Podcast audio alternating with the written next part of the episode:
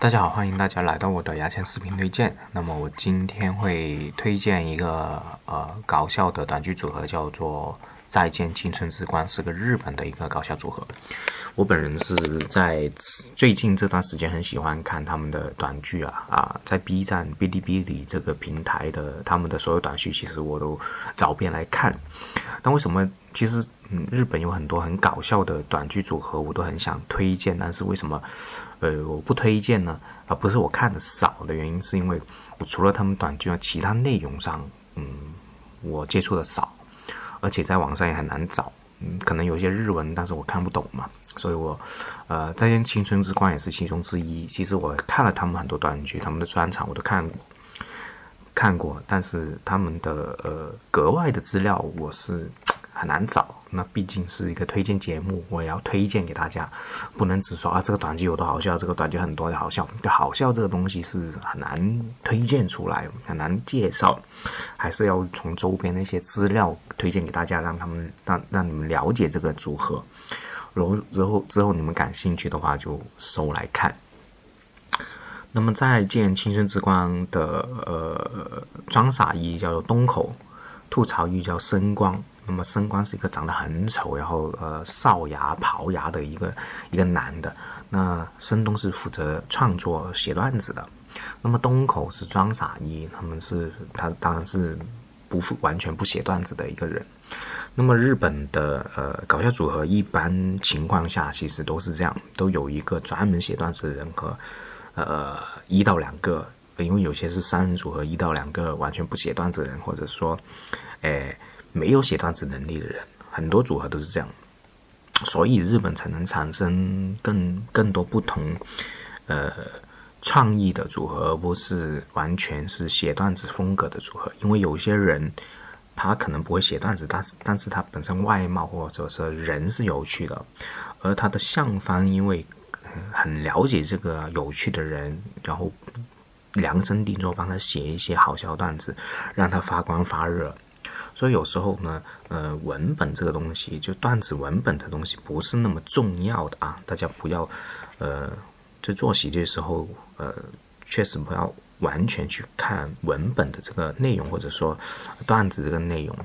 很多组合甚至写段子的都不是领导来的，而是另外一个不写段子的是领导。比如说之前我推荐过的 Non Style，呃，L O M S T。L Y 那个那个 Non Style 啊，就是零八年拿冠军的那个 Non Style，他们的领导就其实是嗯不写段子的上井。那我再回到这个呃东口和深东里面再见青春之光。那么在前段时间几个月之前呢，他们的短剧其实是被发现被不知道北京卫视还是啊呃欢乐喜剧人的一个小品。节目去抄了，完全照搬了他们的段子啊，呃，说明是很给那些抄袭方看上了。那东口我要说一下，就是这个装傻一，那么曾经呢是泡过前辈的呃妻子的，泡完之后就整个组合被公司封杀，后来辞退了。之后他们两个就迫不得已自己做了一个公司，小型的公司。那么其实，在日本呢，自己做公司是一个很很稀少的一个行为了，不像我们在中国那样随随便便都是一个创业公司。在日本不是这种气氛，都是以唯一大公司去做了。所以东口和深东这个再见情人之光有一段时间生存的很艰难，还是靠 life 就呃糊口活下来的。那我之前也说过，其实，在全世界的喜剧人，其实做艺术都一样的。你的要糊口，其实是很困难。如果你不是红的话，你不是曝光的很厉害的话，其实糊口都很困难。反在中国的自媒体啊啊，因为市场够大啊，反而可以不是那么红，也可以养活到自己。但是日本，嗯，市场才两亿人的市场，反而做不到啊。呃，所以那么东口和深东他们的组合有一段时间确实生活的很困难。那么最近呢，申东啊也慢慢慢慢的红起来了啊，也有有参加不同的节目，呃，但是小公司因为没有经纪人的这种资源呢，他们的呃参加节目的数量其实是也不够多了，而且他们也其实小公司是没有去大公司那种资源那么好的啊。所以再见金春之光也是在日本的一个小奇迹啊啊！因为东口的这件事情啊，令到整个这个组合拉下了低谷。那么其实后后面我可能会整理一些集数，会告诉大家日本有一些哪些组合因为呃